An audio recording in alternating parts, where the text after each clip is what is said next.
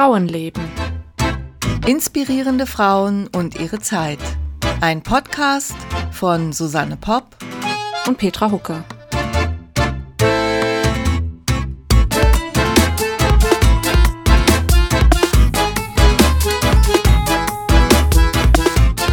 Ja, herzlich willkommen, liebe Astrid. Es ist so schön, äh, dass du heute bei uns bist.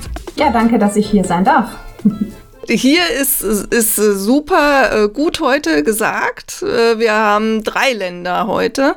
Deutschland, Schweiz und Spanien. Ja, Astrid Töpfner ist eine Autorenkollegin von uns und ähm, wir haben uns jetzt ausgedacht, dass wir die nächsten vier Folgen wahrscheinlich ähm, Special-Folgen machen. Und zwar soll es gehen um Autorinnen, die wir kennen, die tolle Bücher geschrieben haben und äh, in denen es zwar um fiktive Figuren geht, aber das Setting, also das Historische dahinter und, und der Ort dahinter, das ist was Reales. Und darüber möchten wir eben sprechen, so den Zusammenhang zwischen, wie kommt man darauf, sowas zu schreiben, wie schreibt man Figuren da rein? Und ähm, genau, und Astrid ist eben unser erster Gast heute.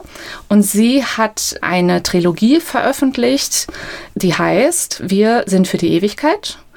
Und ähm, da geht es, äh, spielt eben in Spanien. Astrid, möchtest du uns da noch ein bisschen was zu erzählen? Oder nein, warte, wir fangen anders an. Erzähl uns doch erstmal was über dich. Wie bist du zum Schreiben gekommen? Was schreibst du sonst noch? Und alles, was dir so einfällt. Und wie bist du nach Spanien gekommen und schreibst dort deutsche Bücher? oh, okay, das sind viele Fragen auf einmal. ja. Wo, wo fange ich an? ähm, ja, ich bin tatsächlich aus der Schweiz nach Spanien gekommen, Susanne. Und zwar jetzt mittlerweile vor 17 Jahren. Und wie das häufig so ist, war die Liebe ähm, der Ausschlaggeber. Ist auch der schönste Ausschlaggeber. Richtig. Finde ich auch. Und äh, ja, seit 2005 lebe ich jetzt hier an der Costa Brava. Und seit 2018 veröffentliche ich Romane. Und zwar zeitgenössische und auch historische, also eher zeitgeschichtliche 20. Jahrhundert. Mit Schwerpunkt meistens Schweiz als Setting oder eben Spanien. Mhm. Wo genau ist die Costa Brava? Kannst du uns äh, mitnehmen? Costa Brava ist äh, Nordspanien, Katalonien, also direkt unter der französischen Mittelmeerküste. Mhm. Und da spielt auch deine Spanien-Trilogie. Genau. Ah, da hat man gestern Bilder gesehen, äh, mein Mann hat abends äh, Tour de France geguckt. die sind da irgendwie lang gefahren, durchs Baskenland sind die gefahren. Ja, das ist auf der anderen Seite. das ist auf der anderen Seite, okay. Oh, Ach gut, das ist so gut, Susanne, dass du so anfängst, weil diese ganze Sache mit Katalonien und so, das ist, äh, da bräuchte ich auch noch mal eine Erklärung. Ja gut, äh, es gibt Katalanisch. Äh, hat das was zu tun mit Baskisch? Äh, nein, um überhaupt Gottes Willen. gar nicht. Nein, überhaupt nichts. Nein. Ne? Das, das, nee, nee, Barcelona sprechen die doch auch Katalanisch. Richtig, ne? Barcelona gehört zu Kat Barcelona ist die Hauptstadt Kataloniens. Oh je, ja, okay, gefährliches Halbwissen. Und Katalonien ist eine, eine Region in Spanien, die aber eben eine eigene Sprache haben und die auch unabhängig sein wollen oder wollten korrekt wollen. Ja, nein, natürlich nicht alle, aber das ist ja das Problem. Und du sagtest vorhin was, dass deine Kinder auch äh, Katalan sprechen. Ist das Schulsprache? Das ist Amtssprache. Katalanisch ist Amtssprache. Amtssprache und wird dann auch in der Schule als Unterrichtssprache. Genau. Oder ist das dann zweisprachig, die Schule? Es hat jetzt überhaupt gerade nichts mit Frauen zu tun, es interessiert mich aber dann doch sehr. Katalanisch ist, ist Amtssprache, das ist auch Schulsprache, ähm, aber Spanisch ist überall auch.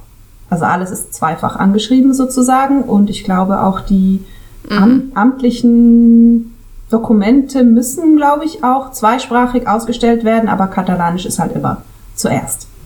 Und wie okay, groß und du, sind du sprichst alles? Sorry, Petra. Wie groß sind die äh, sprachlichen Unterschiede? Also ist das so wie Deutsch und Niederländisch oder Deutsch und Schweizerdeutsch oder sowas? Oder größer? Ja, man muss zuerst einmal klarstellen, dass Katalanisch kein Dialekt ist vom Spanischen. Das wird häufig äh, falsch wahrgenommen. Das ist eine eigenständige Sprache. Äh, die sich entwickelt hat aus dem, oh Gott, wie heißt das, äh, altfranzösischen, äh, keine Ahnung, aber es ist eine mhm. eigenständige Sprache und natürlich versteht man gewisse Wörter und andere dann wiederum überhaupt gar nicht.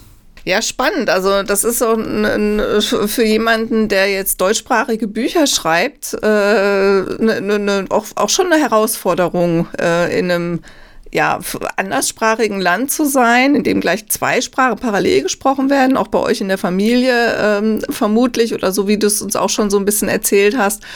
Aber du tauchst also jeden Tag in die, trotzdem in die deutschsprachig sprachigen Romane ein. Ja, unbedingt. Also äh, mein Spanisch ist definitiv fließend, wenn auch nicht perfekt. Mein Katalanisch ist ähm, vorzeigbar. Aber Deutsch ist halt einfach meine Muttersprache und ähm, mhm. die Feinheiten würden da einfach fehlen, um jetzt auf Spanisch zu schreiben oder auch meine Bücher auf Spanisch zu übersetzen. Das werde ich sehr häufig gefragt von Freunden und Bekannten hier. Wann gibt's deine, deine Bücher endlich auf Spanisch? Übersetzt sie doch einfach so. Ah, nein. ja, einfach mal eben. Ja, eben, ne? ja. so wie man einfach mal eben einen Roman schreibt. Genau. Ja, ähm, so ein bisschen im Mittelpunkt, weil wir, wir haben ja, wir, wir befassen uns ja sehr stark mit historischen äh, Frauenfiguren. Und du hast eben eine dreibändige historische Saga geschrieben. Magst du uns darüber so ein bisschen was erzählen? Also mich würde zum Beispiel mal interessieren, wie du drauf äh, gekommen bist. Also vielleicht können wir erst noch mal sagen, wann die spielt. Ja, also die Trilogie fängt an 1939 wo der spanische Bürgerkrieg sich langsam aber sicher dem Ende zuneigt und geht dann bis 1981 über drei Bände hinweg. 39 bis 81, wobei mir jetzt sofort auffällt, dass mir der dritte Band auch fehlt. Also ich bin, ich bin am Ende vom, vom ersten, habe mit dem zweiten, habe in den zweiten reingeluschert und äh, den dritten ähm, noch nicht gelesen. Deswegen hab, wusste ich das gar nicht, dass es äh, bis in die Gegenwart, also fast Gegenwart reicht, meine jedenfalls. Ja, deswegen ist es auch so ein bisschen, so den, die Saga jetzt total als historisch zu bezeichnen, ist so ein bisschen irreführend vielleicht. Also der Anfang, es ist zeitgeschichtlich eher als historisch. Mhm. Und wie bist du da drauf gekommen? Ich bin eigentlich geschichtlich sehr interessiert, schon immer gewesen und dachte eigentlich auch, ich habe super Wissen, Spanien, da war mal ein Bürgerkrieg und da war mal eine Diktatur und das ist alles gar nicht so lange her, aber ja, mehr wusste ich nicht und ähm, irgendwann sind wir dann bei einem Gespräch mit Freunden und ich weiß wirklich nicht mehr wie drauf gekommen, ja, wahrscheinlich so die übliche Frage, so, ah, du schreibst doch Romane. äh, ich habe da meine Großmutter und meine Eltern und ich weiß nicht was. Ne? Und dann haben die mir tatsächlich erzählt äh, von einem Ereignis, das heißt La Retirada, also das, ähm, das, Zurück das Zurückziehen sozusagen, was eben im Januar 1939 stattgefunden hat, als die nationalistischen Truppen von Franco Barcelona eingenommen hatten. Da sind innerhalb von zwei Wochen knapp eine halbe Million Menschen über die Grenze nach Frankreich geflohen. Hauptsächlich Katalanen, aber auch sehr viele andere Spanier, die sozusagen vor der Front äh, aus dem Süden ähm, geflohen sind, immer so ein bisschen den, dem Krieg voraus. Und die Eltern dieses Freundes, die Großeltern dieses Freundes waren da eben auch dabei und sind dann in Südfrankreich, also da in, in Argelès, in, bei Perpignan, in so ein Internierungslager gekommen. Ja, da habe ich aufgehorcht. Ich so, was, bitte was? Äh, halbe Million Flüchtlinge, Internierungslager am Strand, noch nie gehört, was ist da passiert?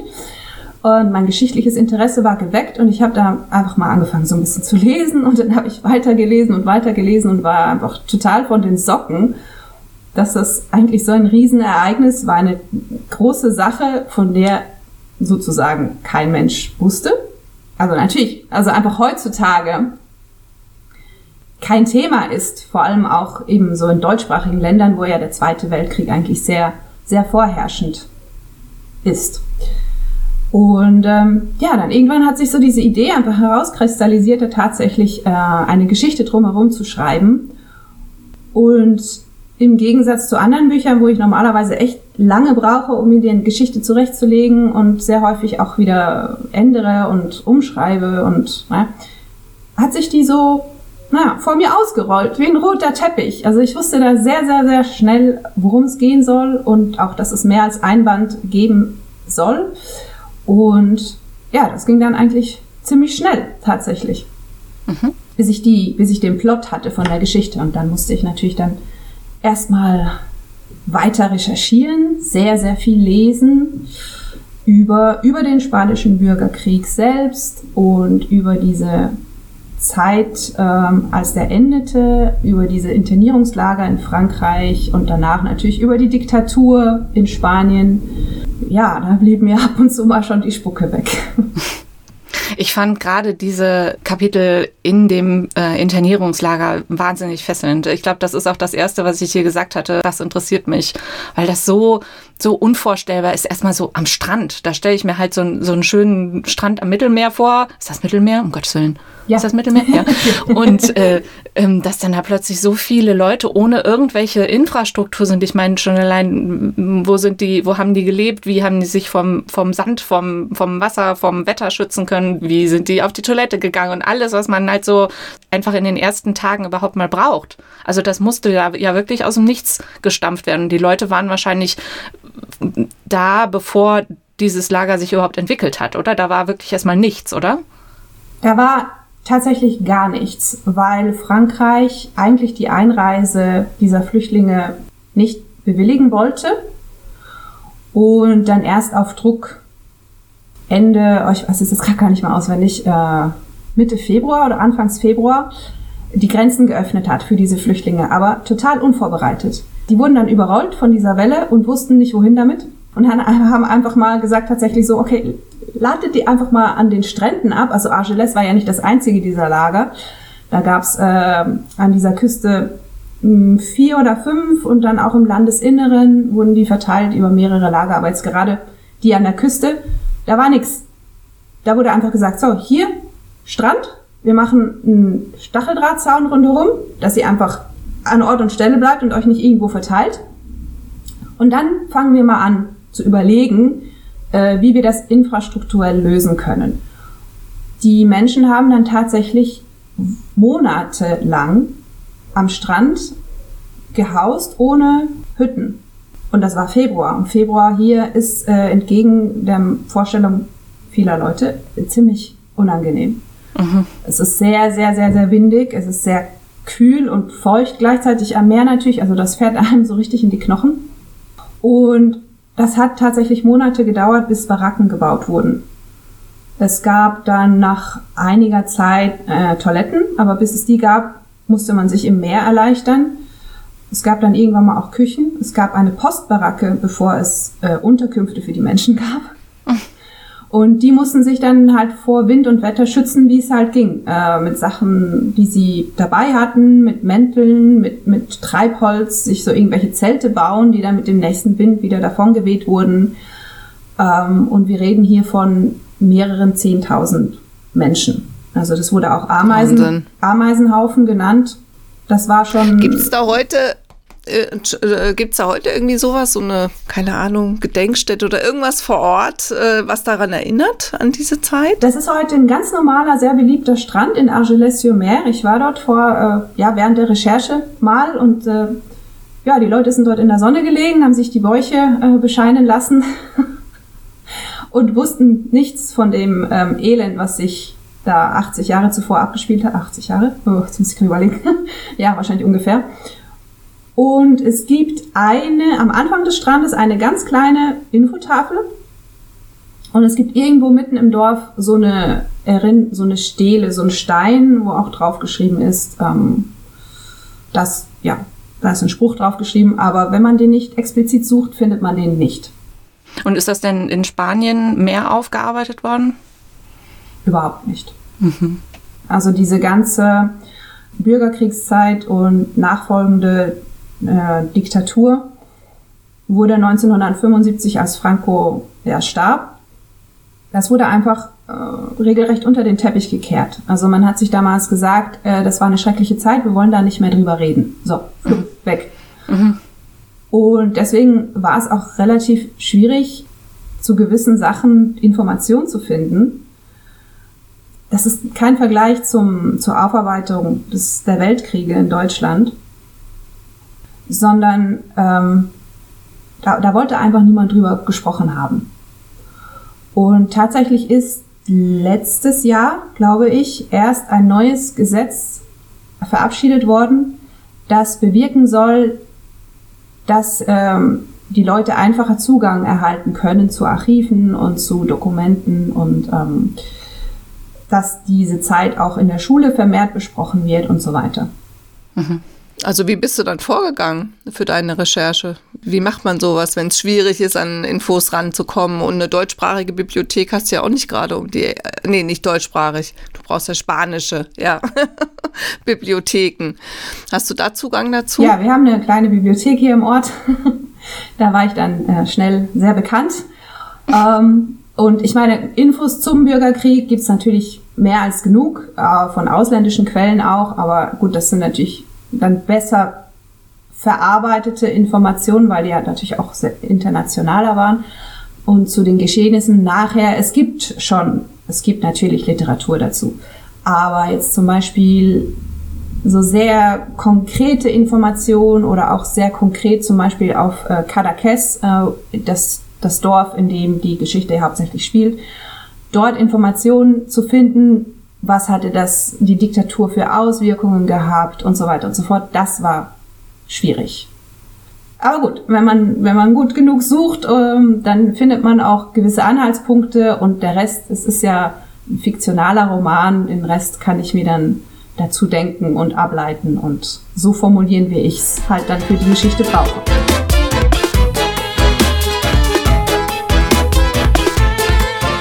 Jetzt sind wir ja gerade irgendwie abgekommen davon, dass du was von der katalanischen Geschichte erzählen wolltest. Ja, weil äh, diese ganze Geschichte um die katalanische Unabhängigkeit, das wird äh, fälschlicherweise auch sehr häufig einfach auf den Bürgerkrieg zurückgeführt. Äh, dabei geht das sehr, sehr, sehr viel weiter zurück, nämlich bis ins 15. Jahrhundert, wo das eigentlich so anfing. Ähm, weil, naja, früher waren das ja noch nicht die Länder so, wie wir sie heute kennen, sondern das war ja alles so zerstückelt in kleine Grafschaften und Königreiche und weiß ich was. Und damals war äh, Katalan Katalonien ein Prinzipat äh, und das gehörte dann zu Aragon und irgendwann mal wurde ja die Krone Aragon mit der Krone Kastilien verheiratet.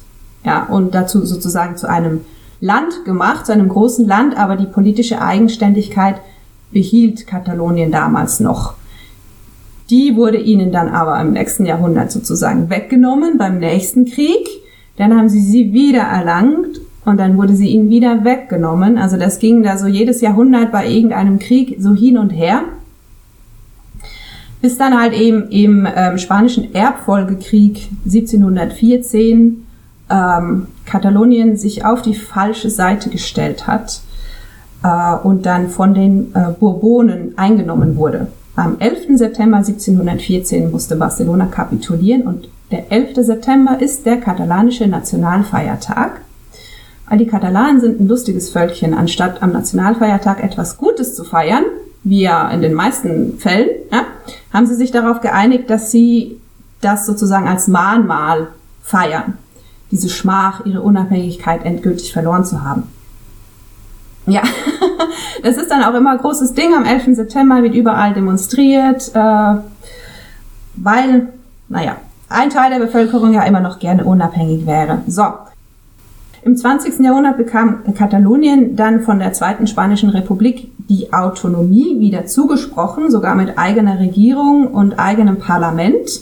Und das war dann so die Ausgangslage, äh, sage ich jetzt mal, für die, für die für den heutigen Zustand, ne? weil als dann der Bürgerkrieg kam und Franco äh, gewann, also die, die Nationalisten, für sie war das Ziel natürlich ein großes, geeintes Spanien und sowas wie Unabhängigkeitsbewegungen war der totale Affront für sie und wurde natürlich vehement bekämpft. Und deswegen wurde Katalonien dann auch diese Autonomie wieder suspendiert und schließlich auch aufgehoben. Die Regierung bestand aber im Exil weiter und die kam dann nach dem Tod von Franco auch wieder zurück. Und ab dem Moment äh, wurde das dann sozusagen auch wieder, wieder aufgebaut. Aufgrund dieser neuen demokratischen Verfassung erhielt Katalonien dann 1979 ein neues Autonomiestatut, das dann 2006 zum Teil von der, äh, vom Verfassungsgericht als verfassungswidrig erklärt wurde. Und ähm, das war dann wiederum der Auslöser für die zunehmende Diskussion um eine staatliche Unabhängigkeit. Also nicht nur um ein Autonomiegesetz, sondern um eine tatsächliche ähm, Abgrenzung von Spanien, um ein eigener Staat zu werden. Weil die hatten dann wahrscheinlich einfach irgendwann mal die Schnauze voll von diesem Hin und Her und haben gesagt, so jetzt, jetzt wollen wir einfach ein für alle Mal weg.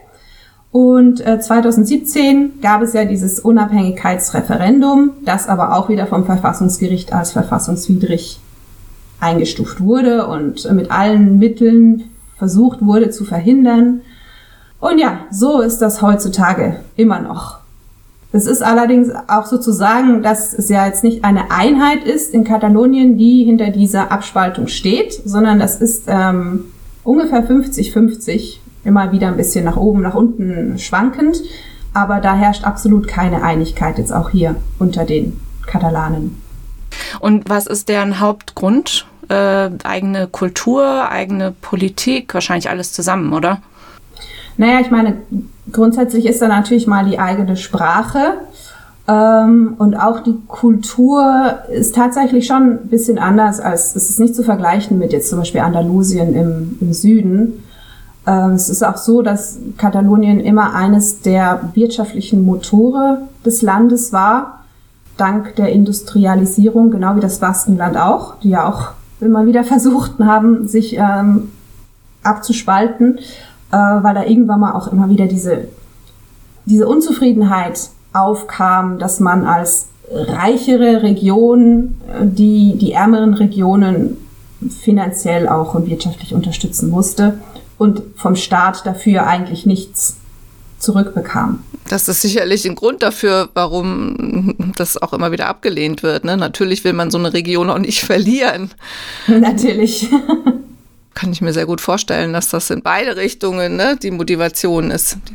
Und wenn es wirklich so Hälfte Hälfte ist, dann wird sich ja Spanien auch denken, ja, so viele sind das ja gar nicht, die da weg wollen. Und warum sollte dann das spanische, was war das Verfassungsgericht, was anderes sagen?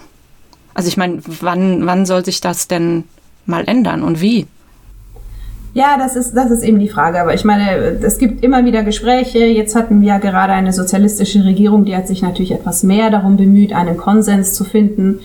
Ende Monat sind Neuwahlen äh, und alles zeigt darauf hin, dass wir wieder eine, eine Rechtsregierung bekommen werden, die diesem Thema eher äh, negativ gegenüberstehen. Da wird dann wahrscheinlich auch wieder sehr viel von dem, was der Region jetzt zugestanden wurde in den letzten paar Jahren wieder abgenommen werden. Also es ist äh, halt einfach so ein Hin und Her. Je nach Regierung hat man da mal ein bisschen mehr Hoffnung, mal ein bisschen weniger Hoffnung, mal ein bisschen mehr Zugeständnisse, dann wird das wieder weggenommen. Also es ist etwas, was irgendwie auch gar kein Ende finden kann. Ja. Merkt man davon viel so im Alltag, wenn man dort lebt? Nein. Eigentlich nicht, ja.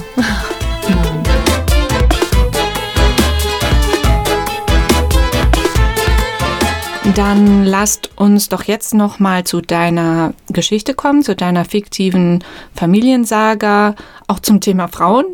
Äh, können wir ja mal wieder kommen. Wir haben ähm, im ersten Band deine Hauptfigur 1939, das ist Mercedes. Und mit ihr beginnt praktisch so die ganze Geschichte, richtig? Genau. Mercedes ist die Person, die diese Familie gründet und den Grundstein für deren Zukunft legt und für die weiteren Bände dementsprechend auch. Und dabei steht sie halt immer wieder vor Problemen, die sich aus der politischen Situation dieser faschistischen Diktatur ergeben. So profane Dinge wie Lebensmittelknappheit und Schwarzhandel, ähm, Denunzierungen unter Nachbarn, willkürliche Verhaftungen, aber eben auch einfach aus der Tatsache, dass sie eine Frau ist. Hatten die Frauen in der Zweiten Republik, also der politischen Phase vor dem Bürgerkrieg, noch verhältnismäßig viele Rechte, im Gegensatz zu anderen europäischen Ländern, waren die unter Franco alle suspendiert worden. Also ohne die Zustimmung ihres Mannes durften Frauen oder ihres Vormunds, ihres Vaters, was auch immer, durften Frauen so gut wie gar nichts machen. und sollten halt bitte einfach zu Hause kochen, Kinder kriegen und den Mann beglücken. Zwischen diesen Hindernissen hindurch sucht, sucht Mercedes ihren Weg und wächst dabei äh, natürlich immer wieder über sich hinaus. Aber ich wollte das auch immer so realistisch wie möglich halten, soweit das in einem fiktiven Werk halt eben möglich ist. Aber ihr Leben und das ihrer Familie habe ich schon sehr stark verwebt mit den Ereignissen der damaligen Jahrzehnte, um diesen ähm, diesen Vibe, wenn man das so sagen kann, die Atmosphäre durchscheinen zu lassen oder schon sehr stark aufleben zu lassen. Und im Laufe der drei Bände verändert sich die politische Situation auch stetig und damit auch die Herausforderungen der Protagonistinnen. Davon gibt es in Band 2 übrigens zwei und in Band 3 dann dementsprechend drei. Das sind jeweils Frauen der Familie. Und in Band 2 wächst zum Beispiel der öffentliche Unmut über die Diktatur. Sie bekommt erste Risse und die ETA entsteht. Und in Band 3, wo wir dann in der Demokratie angekommen sind, ist dennoch noch lange nicht alles heile Welt, denn die Frauen wollen sich nun ihre Rechte zurückerobern, die Franco ihnen genommen hat. Und da sind meine Protagonistinnen halt immer hautnah mit dabei.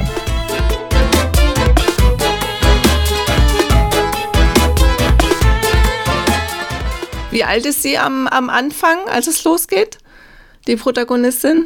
Die Protagonistin ist am Anfang 16 Jahre jung und flieht mit ihrer Mutter und ihrem kleinen Bruder aus Barcelona.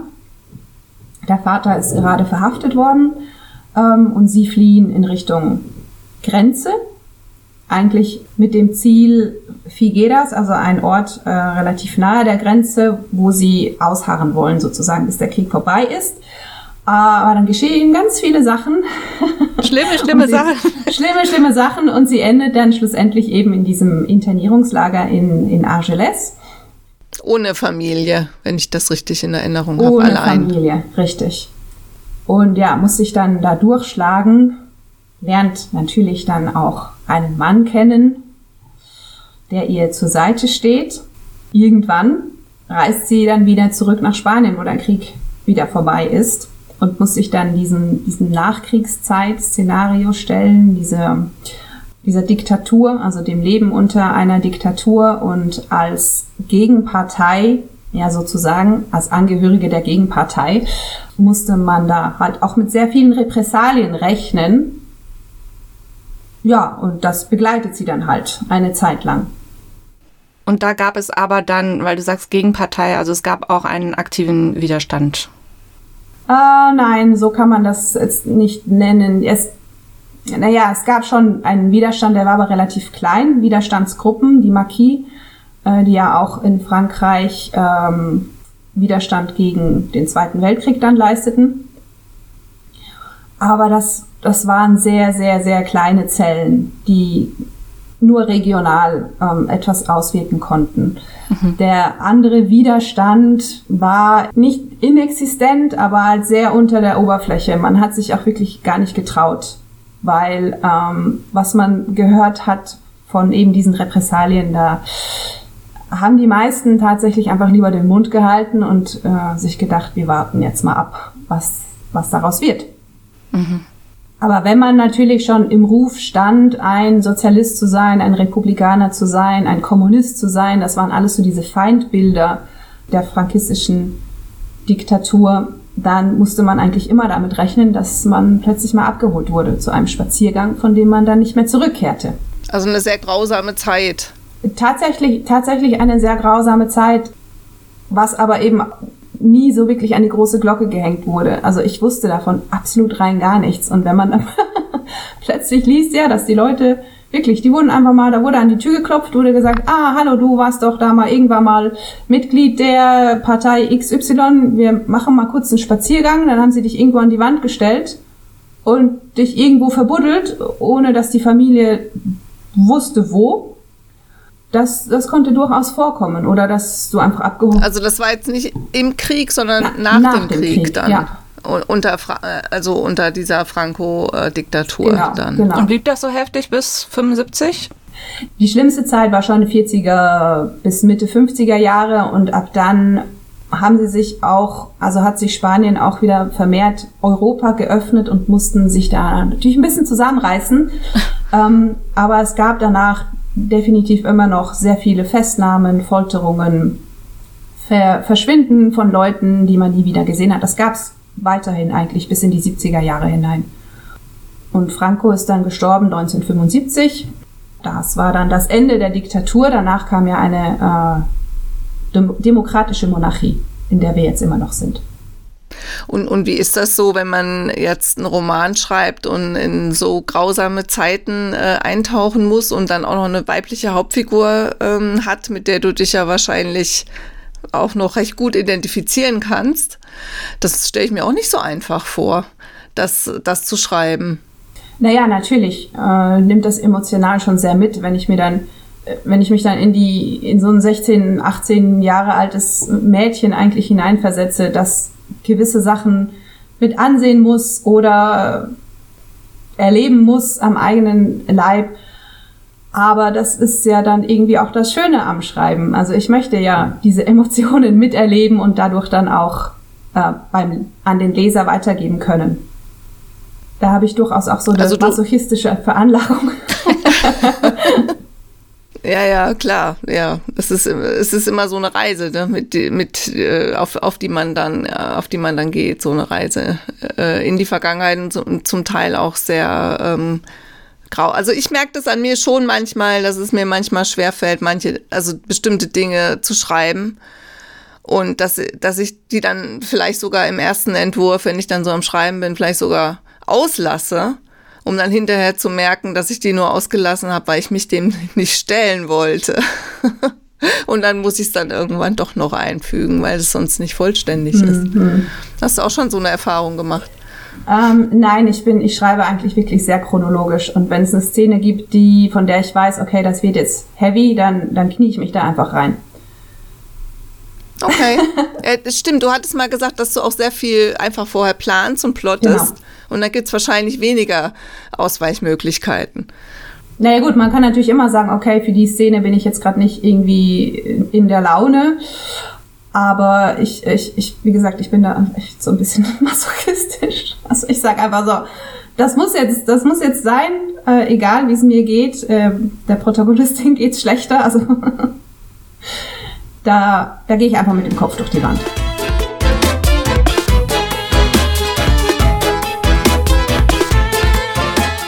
Was hast du für Erfahrungen gemacht mit deinen, äh, mit den Leserinnen, mit den Reaktionen der Leserinnen? Jetzt ist es ja nicht auf Spanisch erschienen, sondern auf Deutsch. Genau. Und äh, für viele ist es doch bestimmt, gegen vielen wird es so gegangen sein wie dir, dass sie nicht viel darüber äh, wussten.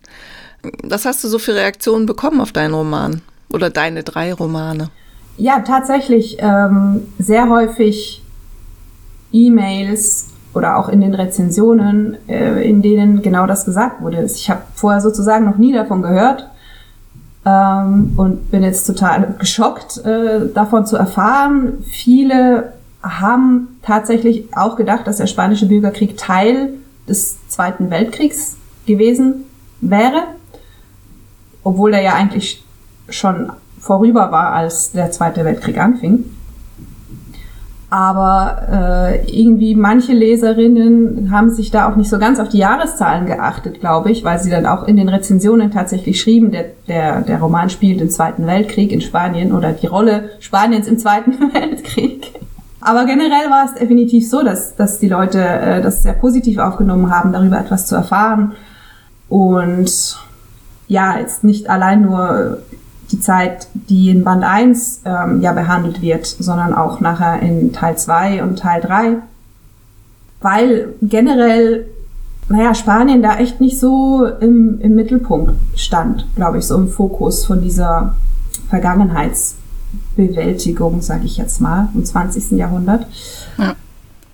Und hast du jetzt das Gefühl, du hast damit abgeschlossen oder willst du da nochmal hin? Also rein romantechnisch ich höre immer wieder von, von Leserinnen, dass sie jetzt den dritten Teil beendet hätten und doch so gerne noch einen vierten lesen würden. Ich hatte irgendwann mal zwischendrin tatsächlich die Idee gehabt, einen vierten Band zu schreiben. In der Gegenwart, Also vor allem so um diese, um die Zeit der, der letzten, des letzten Referendums äh, zur katalanischen Unabhängigkeit 2017. Aber erstens mal wäre dann der Sprung von Band 3 zu Band 4 schon sehr groß gewesen. Und zweitens war mir das dann so bisschen zu heiß, muss ich ganz ehrlich sagen, weil es ist dann schon sehr, sehr politisch und sehr, ja, aktuell. Da war ich mir dann auch gar nicht sicher, ob ich diese Namen der Politiker verwenden dürfte. Und ich habe dann gefunden, das ist ein Roman, der spielt im 20. Jahrhundert und ähm, so wie er aufgehört hat, ist eigentlich genau richtig. Also ich denke nicht, dass da noch ein Teil 4 kommen wird. Okay. Und was kommt stattdessen? Naja, historisch gesehen äh, werde ich im Herbst einen neuen Roman veröffentlichen, der spielt allerdings in der Schweiz.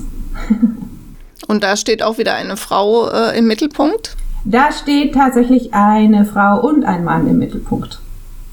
Das wird also aus männlicher und weiblicher Perspektive erzählt.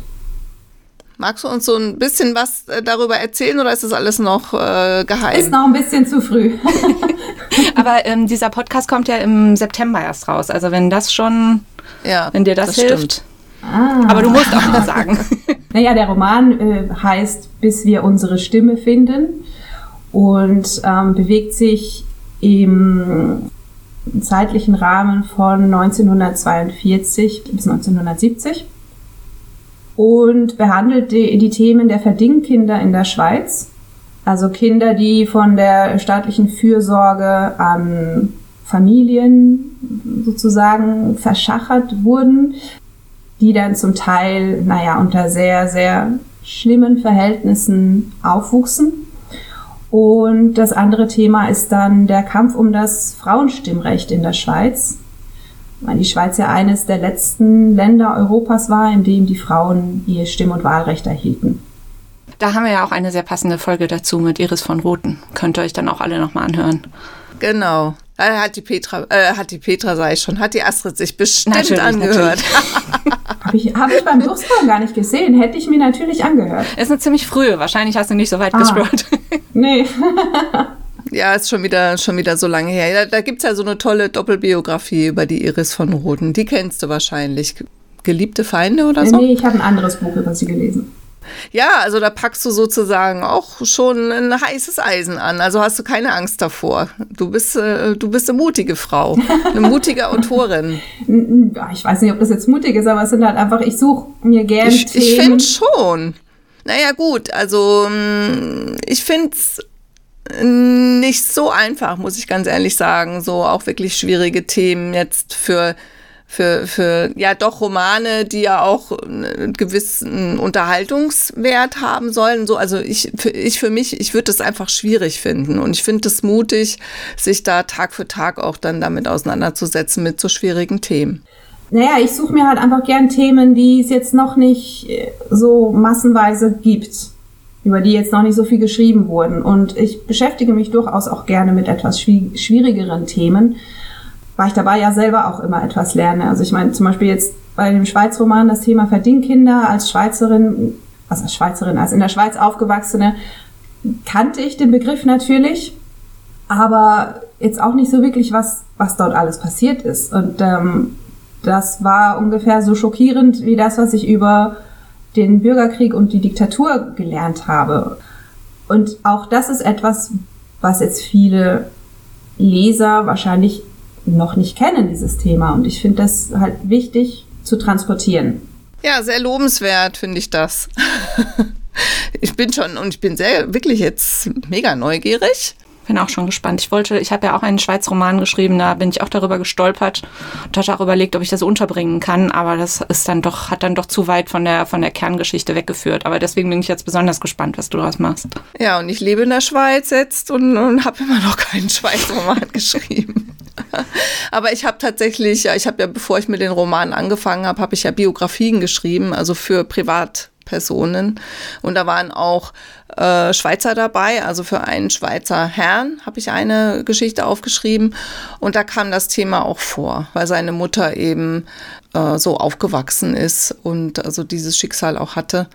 Das, ja, das fand ich, finde ich schon auch ähm, sehr bewegend und auch schlimm, was da damals passiert ist. Und ja, aber ich meine, klar, man, man hört auch immer wieder, gerade auch wenn Kinder in Heime gegeben wurden, wurden oder so, auch in Deutschland, dass das zum Teil wirklich ganz schlimme Biografien sind und vieles davon wurde unter den Teppich gekehrt. Ja, ich fand das halt so interessant, diesen Widerspruch von dem Bild von der Schweiz, was man ja eigentlich so hat, so Sauberland und neutral und mhm. äh, alles, alles schön und gut. Und dabei war dieses Verdingkinder-Thema, also die, diese staatliche Fürsorge, bis in die 80er Jahre hinein wurde das noch praktiziert. Und das, das, diesen Widerspruch fand ich einfach so interessant. Ja, dann äh, sind wir gespannt auf den Roman. Auf den Roman und äh, wir sind für die Ewigkeit natürlich. Die drei Teile heißen alle, die, das ist die Spanien-Saga von der Astrid Töpfner. Die drei Teile heißen alle so, glaube ich, mit unterschiedlichen Untertiteln. Ist das richtig? Korrekt, ja. Genau, also wenn ihr das nochmal nachschauen wollt, wir sind für die Ewigkeit, dann könnt ihr die Romane zum Beispiel als E-Book, aber auch als Taschenbuch erwerben, richtig? Und auch als Hörbuch. Ja. Und sogar auch als Hörbuch für die vielen Hörbuchfans, denn wir sind ja hier ein Podcast. Und da passt es natürlich äh, besonders gut. Vielen Dank, dass du hier warst, dass du uns so viele spannende Sachen erzählt hast. Ich habe zu danken. Dann äh, wünschen wir dir viel, viel Erfolg mit allen weiteren Büchern, die du noch so schreibst. Dann auf Wiedersehen äh, nach Spanien. Auf Wiedersehen nach Deutschland und Schweiz. Tschüss. Tschüss. Tschüss.